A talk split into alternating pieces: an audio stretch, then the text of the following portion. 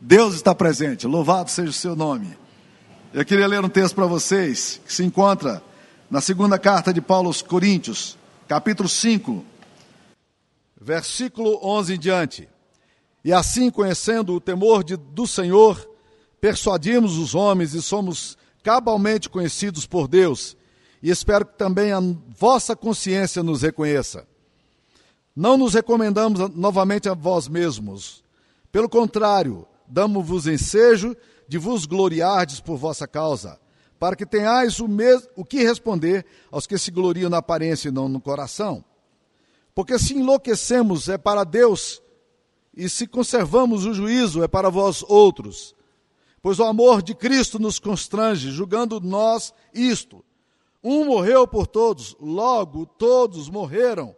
E ele morreu por todos, para que os que vivem não vivam mais para si mesmos, mas para aquele que por eles morreu e ressuscitou.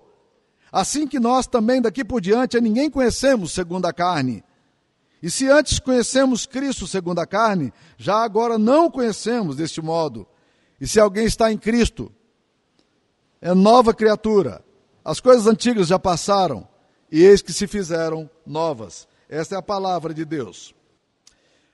Meus queridos irmãos, alguns anos atrás, um homem chamado Aldous Huxley escreve, escreveu um livro em que ele falava de seres humanos tomando uma droga cujo nome era soma. E essa droga, ela era capaz de pegar as pessoas mais transtornadas, as pessoas mais ansiosas, as pessoas com maiores problemas mentais e trazer cura imediata para elas.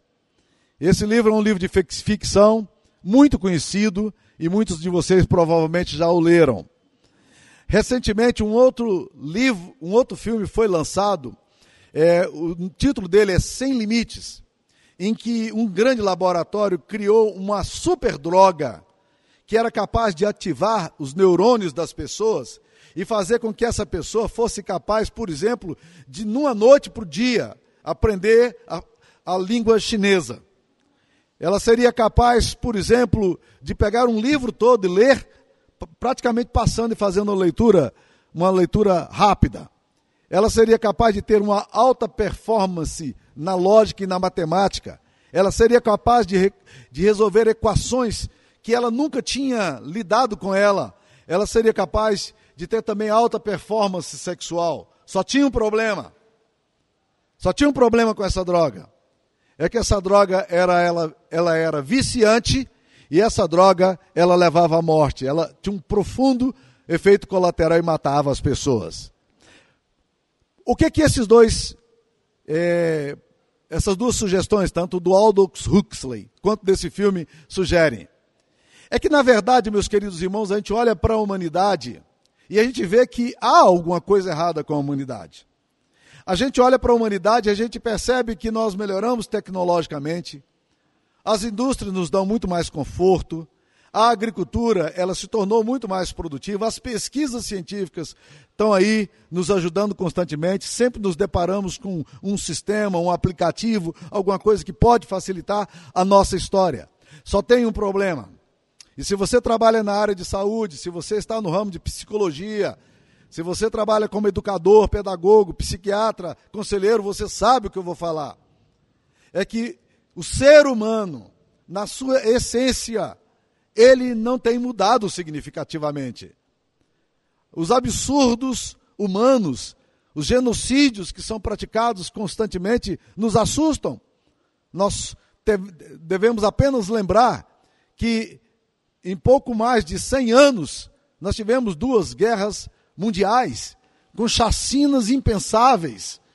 Há, há pouco menos de 100 anos Há 80 anos atrás, a humanidade enfrentava um genocídio que foi conhecido como Terceiro Reich, onde pessoas eram violentamente mortas. E chegou um momento em que se matava tanto que eles decidiram fazer o seguinte: nós não vamos dar mais tiro na cabeça deles, não. Eles chegaram com a solução final, e essa solução final foi proposta por Mengele, de, de que as pessoas agora iriam para a câmara de gás e elas morreriam todas instantaneamente, porque nem, Nem os soldados suportavam mais tanto, tanta violência, nem os soldados acostumados a matar. Ou seja, a gente começa a deparar com o fato de que há alguma coisa errada com o ser humano. E a gente fica pensando, o que, que poderia resolver o problema da humanidade? A Bíblia fala, e esse texto aqui é carregado dessa questão, de que Deus quer construir um novo homem.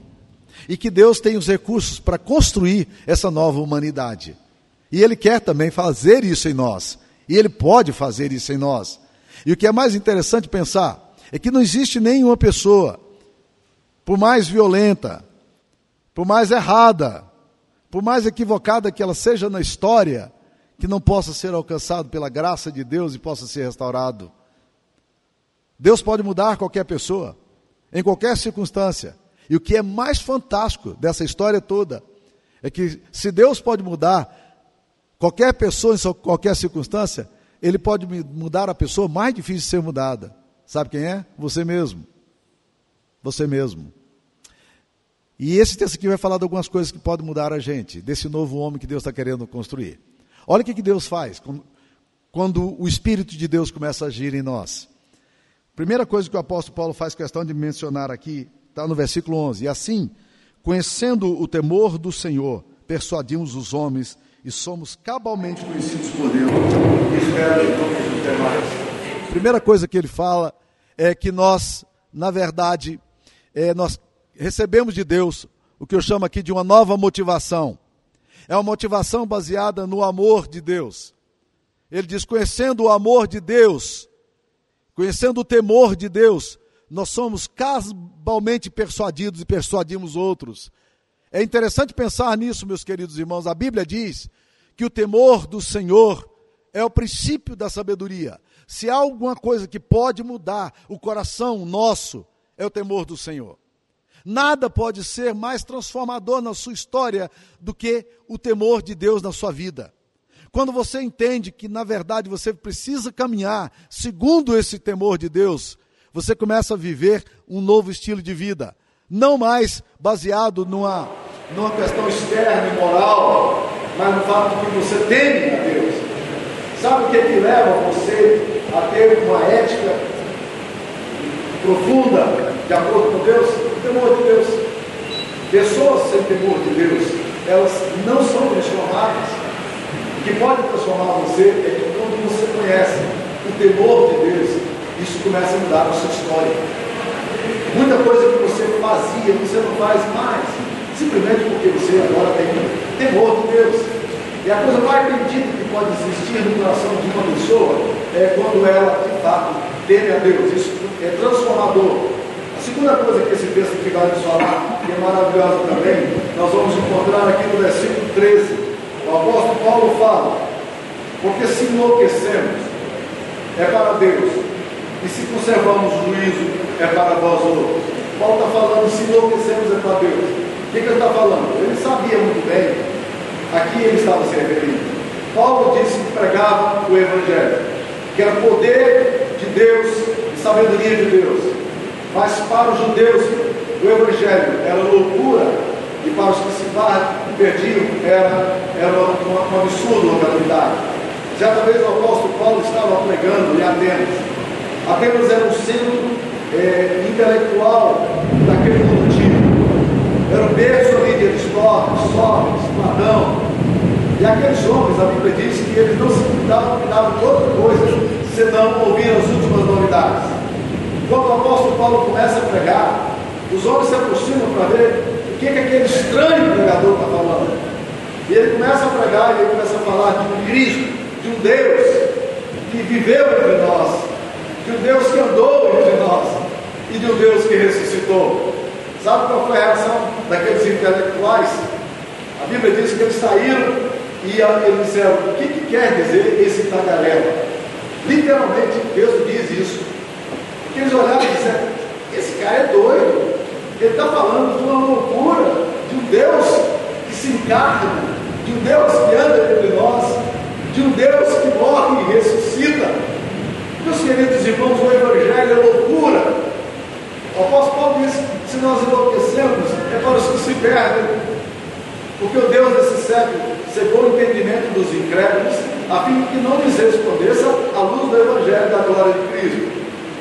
É muito provável que quando você teve uma experiência com Jesus, você começou a pensar de uma forma diferente. Eu chamo isso de uma nova cosmovisão. Por quê? Quando nós falamos de cultura, nós falamos de comportamento. Comportamento é aquilo que você faz. Muito do que você faz é comportamental e é aprendido na sua cultura. Eu dou um exemplo bem simples para entender cultura.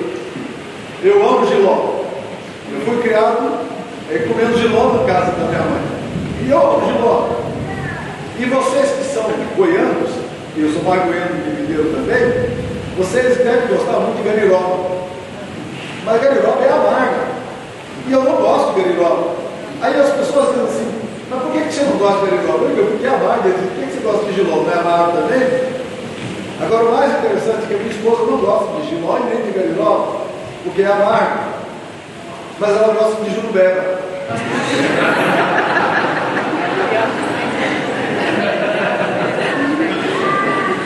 Não é interessante esse negócio, porque na infância ela comia muito jurubeba na família dela. A alimentação é cultural. Agora, a cultura é o que se expressa daquilo que você crê, daquilo que você vive. Então, na verdade, uma cosmovisão é aquilo que é o substrato te leva a ter um determinado tipo de reação. Você age de acordo com aquilo que você pensa, mas não pensa no sentido epistemológico apenas. Porque essa cosmovisão, ela adentra o seu ser, ela está lá dentro de você. É por isso que muitas vezes, na pregação do Evangelho, no meio de tribos, as pessoas perguntam aos indígenas: vocês creem em Jesus? E eles dizem: cremos. Mas isso não significa que eles converteram Jesus. Muitas tribos têm uma, série de entidades, de espíritos que eles creem. Se a cosmovisão não for transformada, se não houver esse processo do Evangelho que faz essa loucura em você e começa a te fazer a pensar de uma outra forma que você não havia pensado antes, você nunca vai realmente ser um novo homem. Deixa eu dar um exemplo para vocês. Muitos de vocês já leram, já assistiram os filmes de C.S. Lewis. C.S. Lewis certamente é o homem mais respeitado e o homem mais aclamado de toda a literatura cristã do século XX. Um gênio, professor em Cambridge, professor em Oxford, órfão na infância, aos 10 anos de idade, ele ainda tinha mãe, a mãe morreu e ele foi criado dentro das bibliotecas. Louco, de cabeça, criado na igreja episcopal, mas depois afastou da igreja episcopal, e aos 13 anos de idade, ele chegou à conclusão de que ele não queria, não queria nada. Ele não tinha mais fé. E ele viveu a vida inteira na formação toda dele, toda a formação que ele teve, cultural, acadêmica, foi exatamente voltada para isso. Ele era professor de linguística, de semiótica, na grandes universidades, mas aos 33, aos 31 anos de idade, no meio do vazio, do desespero dele, ele fez uma oração a Jesus. Ele não sabia se Deus iria ouvir, porque nem sabia se Deus existia, mas ele não estava suportando mais a angústia do seu próprio coração. E ele disse que foi a oração mais incrédula que alguém pode ter na vida. Ele orou dizendo: Deus, eu não sei se o Senhor está me ouvindo, eu não sei se o Senhor existe, mas eu queria dizer ao Senhor que se o Senhor existe, tem misericórdia de mim. Se o Senhor existe, me socorra.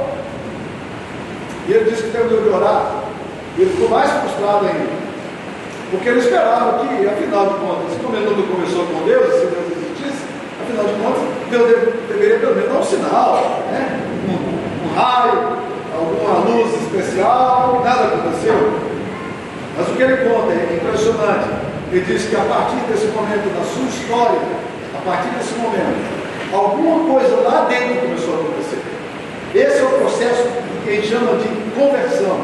É o processo do enlouquecimento nosso, da loucura do Evangelho, quando Jesus começa a fazer sentido em nós.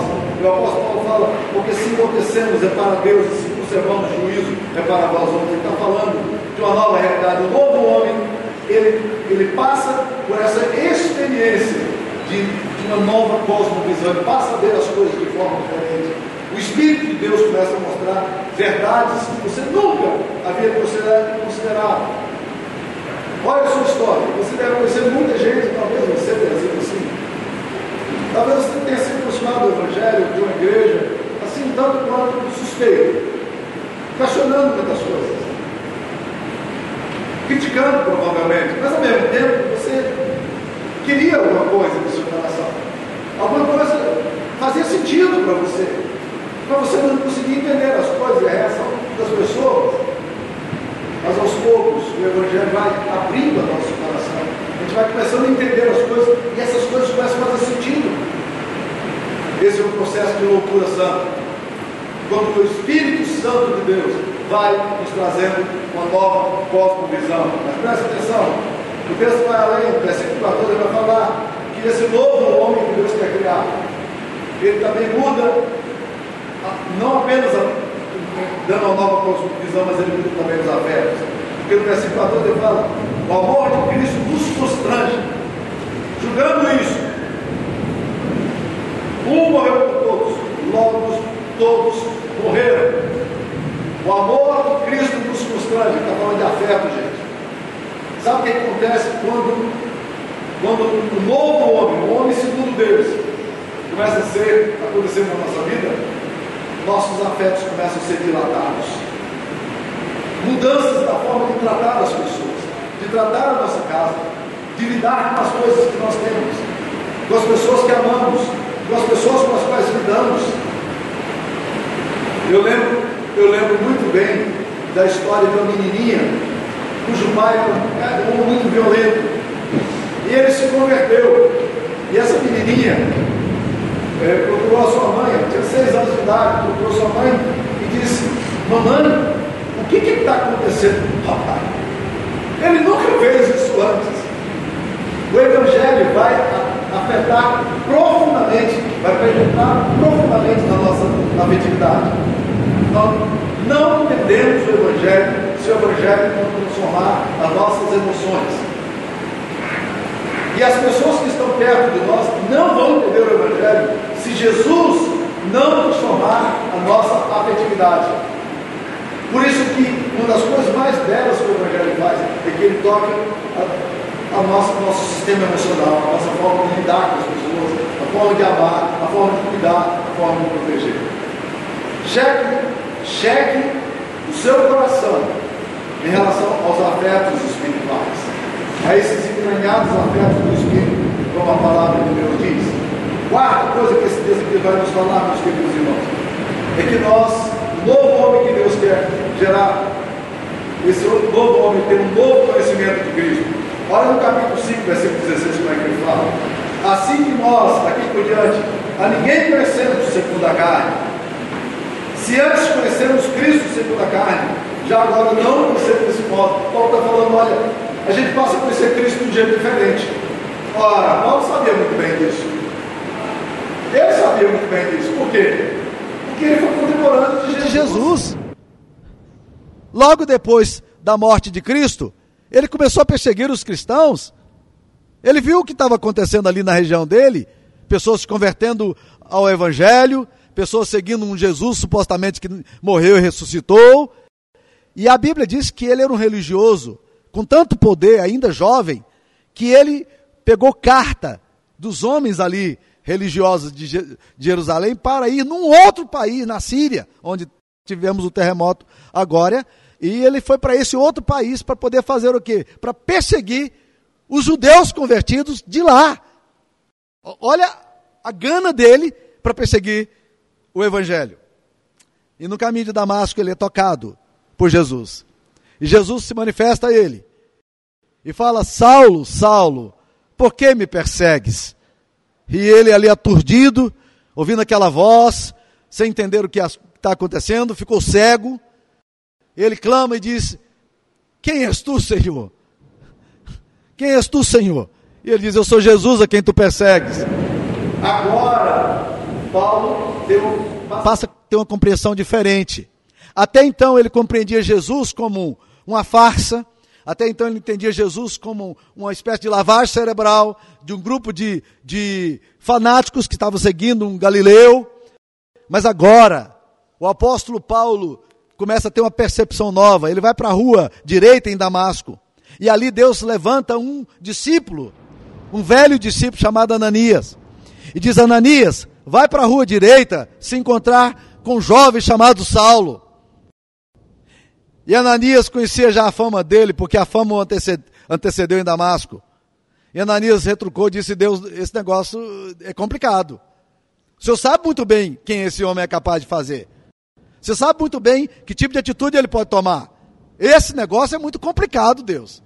E Deus disse: Não, vai lá, porque este homem é chamado por mim mesmo para ser um testemunho aos gentios. Vai lá. E Ananias foi lá e orou por ele. A Bíblia diz que saíram como que escamas dos olhos dele. E ele passou novamente a ver. E logo em seguida, em seguida foi batizado. Voltou para Jerusalém e começou a falar agora de um novo Jesus. De um Jesus que antes ele não conhecia. De um Jesus que, que ele não fazia nenhuma ideia do que fosse. Mas agora ele é visitado pelo poder de, de Jesus. E ele fala aqui agora de uma coisa maravilhosa. Se antes conhecíamos a Cristo segundo a carne, já não conhecemos mais. Olha a concepção que nós tínhamos de Cristo. Talvez você que está aqui hoje ouvindo essa palavra tenha uma concepção de Jesus, e certamente você tem alguma ideia de Jesus. Quem é Jesus para você? Jesus é um grande mestre para você? Jesus é um grande pensador para você? Jesus é um, uma pessoa especial para você? É uma pessoa que faz milagres para você? É assim que é Jesus? Se você está falando tudo isso positivamente, se você crê que ele é um profeta, um grande mestre, um grande, um grande filósofo, está tudo certo. Mas você não chegou ainda na compreensão do Cristo que morreu e ressuscitou na cruz. Nós estamos falando de um outro Cristo. Nós estamos falando de um Cristo não segundo a carne. Nós não estamos falando de um Cristo histórico apenas. Nós estamos falando de um Cristo que é Deus, que viveu entre nós, que morreu e ressuscitou o terceiro dia para te remir você dos seus pecados. É desse Jesus que eu estou falando.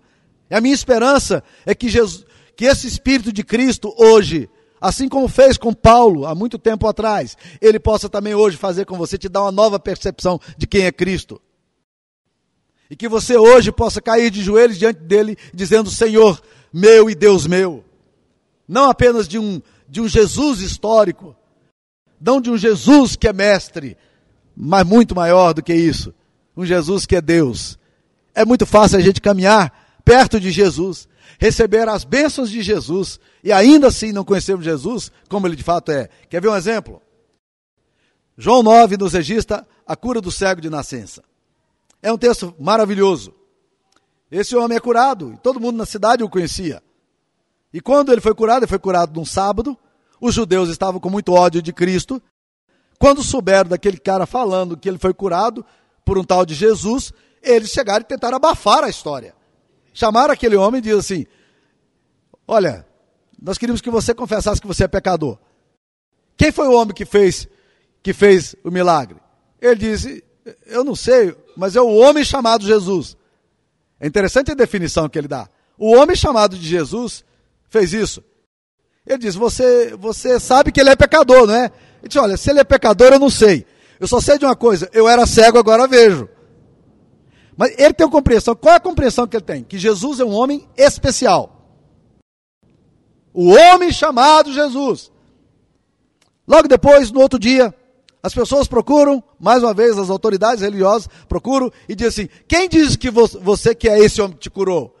Ele disse: eu acho que ele é um profeta, porque se ninguém, ninguém pode fazer o que ele fez se não fosse um profeta, um homem de Deus. Ele fala que Jesus é um homem especial e agora fala que Jesus é um profeta. Jesus se aproxima desse homem a seguir. E a Bíblia diz que, que Jesus pergunta para ele: Você sabe quem é o homem que te curou?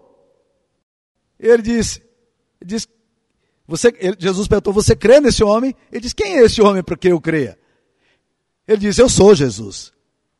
Eu sou Jesus. E a Bíblia diz que naquele momento aquele homem cai de joelhos e o adora. Presta atenção. E o adora. Nenhum judeu, em sã consciência, faria isso. Porque o judeu tem uma raiz não idolátrica. no chamar hebraico, eles repetiam todos os dias: Ouve, ó Israel, o Senhor, nosso Deus, é o único Senhor, só a Ele adorarás. Então nenhum judeu aceitaria se curvar diante de um homem, mas a Bíblia diz que ele não apenas se curva, mas ele adora. E Jesus não retruca a adoração dele. Não retruca. Jesus aceita a adoração porque Jesus é Deus. E naquele momento, então, ele percebe quem é Jesus. Vocês entenderam como é que a vida cristã acontece? Você às vezes tem uma compreensão de que Jesus é o homem especial. Você pode ir até no segundo ponto, acreditando que Jesus é um profeta. Mas você tem que chegar no terceiro ponto, em que você diga de joelhos diante dele: Eu creio e o adore. Você já chegou a esse ponto? Vamos ao quinto ponto aqui do novo homem que Deus quer formar. Não apenas o novo conhecimento de Cristo, mas esse quinto, esse homem tem uma outra característica muito interessante, está aí no versículo 17. E assim, se alguém está em Cristo, é nova criatura. As coisas antigas já passaram, eis que se fizeram novas. Nova criatura.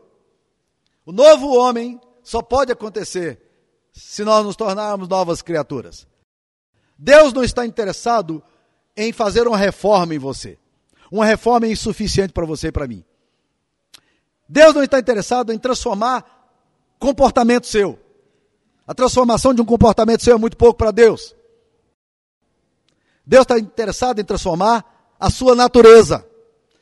O seu problema e o meu problema, o problema da humanidade, é muito mais sério. Por isso que uma droga, um soma, ou uma droga criada em laboratório jamais vai resolver o problema da humanidade. Porque o que nós precisamos de um novo DNA. Nós precisamos sermos gerados de novo por Deus. E é incrível quando Jesus se encontra com, com Nicodemos, que era um mestre na lei. E Nicodemos chega com um discurso muito elaborado para Jesus e fala: Mestre, sabemos que tu és mestre, nascido da parte de Deus, porque ninguém pode fazer os sinais que tu fazes. Nicodemos estava certo e politicamente correto. Mas Jesus olha para o coração de Nicodemos e fala: Nicodemos, se alguém não nascer de novo, não pode ver o reino de Deus. Aí Nicodemos entra numa, no discurso defensivo. Ele fala: como é que eu posso nascer de novo sendo homem velho? Ele diz: o que é nascido da carne, Nicodemos, continua sendo carne. Mas o que é nascido do espírito é espírito. Então não te admires de eu te dizer: importa-vos nascer de novo. Nós precisamos nascer de novo. Para um novo homem acontecer, nós precisamos nascer de novo. E eu gosto muito de pensar no, na, na raiz da palavra regeneração, que significa nascer de novo. Porque Jesus usa no, do grego, na língua que ele usou para falar com Nicodemos, ele usa uma expressão muito interessante. Ele usa a expressão genas, que é exatamente a, a, a, uma expressão que tem na raiz dela gen. E é interessante que quando você fala de regeneração, em português também tem na, na raiz dela gen. Ou seja, Deus precisa mudar a minha genética. Para que um novo homem aconteça, Deus tem que mudar o meu DNA. É uma mudança do Espírito Santo em nós. É uma obra do Espírito de Deus em nós. Algo profundo precisa acontecer para que essa velha casca espiritual seja mudada. Você não dá conta de fazer isso. Você não faz isso. Isso é impossível para qualquer homem. Isso é obra de Deus, tem que nascer de novo, nascer do Espírito. Você já nasceu do Espírito? Deus já fez essa mudança no seu coração? É extremamente importante, meus queridos irmãos, pensar no que Paulo está falando. Se alguém está em Cristo, é nova criatura. E eu gosto muito de pensar nisso. Nova criatura. Sabe por quê? Porque as coisas antigas passaram, tudo se fez novo. Se você trabalha em aconselhamento e terapia, você sabe muito bem como as memórias nossas podem ser danosas para nós. Como coisas mal resolvidas do passado podem vir à tona e prejudicar a nossa capacidade de ser gente livre. E como é duro você tentar trabalhar com conceitos e sentimentos que estão presentes no coração humano e que muitas vezes parece que grudam em nós e a gente não consegue livrar dele. E quando nós lidamos com a culpa ou vergonha? Quando nós temos um histórico de culpa. Quando nós temos um histórico de vergonha. Quando a gente não tem coragem, ter, jamais teria coragem de abrir o nosso livro e mostrar para todo mundo o que nós já fizemos. Por isso que eu gosto de pensar em nova criatura. Porque a nova criatura criada segundo Cristo, ele é nova criatura. Deus não pega os seus pecados antigos, as suas memórias antigas para te acusar. Ele te fez novo. O sangue de Jesus nos purifica de todo o pecado, é uma nova criatura. Nós somos livres. Isso é o, o ser de Deus em nós. Só Deus pode fazer essas coisas. Então, meus queridos irmãos, tentando aqui fechar, falei de cinco coisas que, precisam acontecer para o novo homem surgir em nós. Uma nova motivação, nós precisamos de uma nova cosmovisão, nós precisamos de uma nova afetividade, nós precisamos de um novo conhecimento e nós precisamos de uma nova natureza. Você não consegue fazer isso. Essa é a má notícia que eu tenho para te dar. Nenhum de vocês, nenhum de nós aqui vai conseguir fazer qualquer mudança nesse sentido. Mas a boa nova que eu quero te dar, meu querido irmão, é que Jesus pode fazer isso em nós. Ele pode mudar a nossa história. Ele pode nos tornar seres livres para Ele mesmo, gerados em Cristo Jesus, resgatados pelo sangue do Cordeiro, purificados pela obra de Cristo. É maravilhoso pensar nisso. Como o Evangelho é lindo. E eu vou concluir contando a história de um homem. Eu não conheci pessoalmente, mas ele nasceu na mesma cidade que eu nasci. Eu não sei se vocês sabem, talvez algumas pessoas aqui saibam, mas muitas pessoas sabem, eu sou francês, eu nasci na França. Eu nasci numa cidade francesa chamada Saint-Marie de Mutam. Santa Maria do Mutum, interior de Minas Gerais, né? Cidadezinha que quando eu nasci tinha 35 casas, hoje tem nove, se é que tem nove ainda, porque nas últimas chuvas pode ter caído mais algum e ninguém constrói mais nada lá, né? A última vez que eu soube, nós tínhamos nove casas lá na belíssima cidade metrópole em que eu nasci. Naquela cidade, é, havia um histórico, aquela cidade tinha um histórico de muita violência. E um dos homens mais conhecidos, mais violentos naquela região era um homem chamado Antônio Ferreira Barbosa, conhecido como Sionem. Ele era um fazendeiro agressivo, briguento, mal-humorado. E ele feriu muitas pessoas. Ele machucou muitas pessoas. Muitas pessoas odiavam o seu Nem. Um dia o seu Nem estava na casa de um amigo dele. E naquele dia, na casa daquele amigo que o convidou para estar ali, eles teriam uma reunião. O seu Nem não fazia a mínima ideia de que reunião era essa. E ele foi. Foi por educação. E chegou ali, ele ouviu o evangelho. E naquele dia o Espírito Santo tocou na vida dele. E o seu Nem se converteu. O problema é que o seu Nem tinha uma história pesadíssima. Ele tinha uma história de ódio, de violência. Muitas pessoas detestavam o seu Nem. O que, é que ele fez? Olha o que a nova cosmovisão faz. Ele decidiu, depois de amadurecer um pouco na fé, ele saiu da cidade porque ele temia pela vida dele mas voltou decidido e disse ao pastor daquela igreja, igreja presteriana ali de Mutum, ele disse: Pastor, eu quero pedir perdão às pessoas que eu feri. Eu quero ir de um em um, eu quero pedir perdão. O pastor tentou dissuadir, ele disse: Irmão, não faz isso não. Tem muita gente que muito magoado com você, você não sabe que tipo de reação você vai ter. Não mexe com esse negócio, não. Jesus já te perdoou. Não, eu preciso fazer isso. Eu quero fazer isso. E ele começou visitando as pessoas, uma a uma, e pedindo perdão. E em cada uma dessas pessoas ele, ele chorava. Algumas pessoas não o perdoavam, mas algumas pessoas o perdoavam. E ele foi dando testemunho. Depois de ter feito isso, ele saiu da cidade e foi para governador Valadares. E um dia, ele voltou para a cidade de Mutum, na mesma cidade onde ele tinha feito tantos males. Mas agora o tempo já tinha passado, a história tinha passado, ah, já tinha as pessoas que tinham perdoado tinham perdoado, já tinha resolvido as suas pendências dentro do possível, de todo o histórico de mal feito da vida dele. E ele era muito crente. Ele entrou na igreja e ele estava participando do culto num domingo à noite, e sentando assim num dos primeiros bancos da igreja. E ali num dos primeiros bancos da igreja, teve um infarto e morreu dentro da igreja, né? E morreu dentro da igreja. já era uma pessoa idosa. Jesus tinha tratado dele. Deus tinha feito dele um novo homem. O que é que Deus pode fazer em nós quando nós entregamos a vida para Ele? O que é que o Espírito Santo pode fazer em nós quando nós nos rendemos a Ele? Talvez hoje seja o momento de você dizer: Senhor, eu estou aqui. Se o Senhor quer fazer alguma coisa na minha vida, eu estou disponível. Fala comigo, muda meu ser. Eu preciso de Ti. Vamos orar. Senhor Jesus, nós queremos, ó Pai querido, te agradecer pela palavra do Senhor que é tão viva. E que essa palavra possa ser transformadora aqui nessa noite, Pai. Ó Deus querido, há muitas pessoas aqui que precisam se render ao Senhor. Que ainda tem um conhecimento muito parcial de quem é Jesus. E que ainda não foram tocados no íntimo do seu ser, em relação às coisas mais profundas, ó Pai.